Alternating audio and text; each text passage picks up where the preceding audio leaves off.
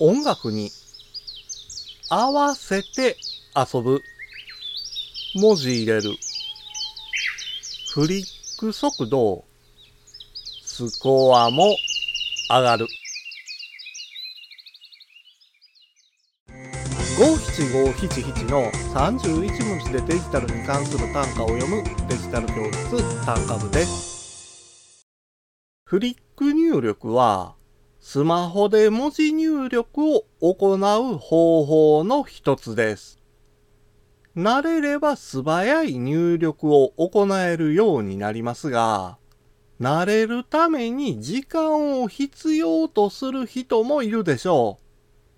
それなら、ニコフリックというアプリで遊びながらフリック入力を練習しませんか？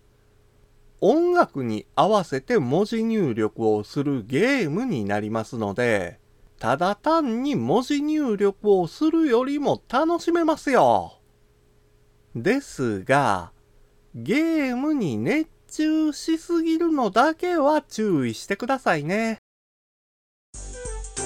今回の単価は画像付きでインスタグラムやツイッターにも投稿しています。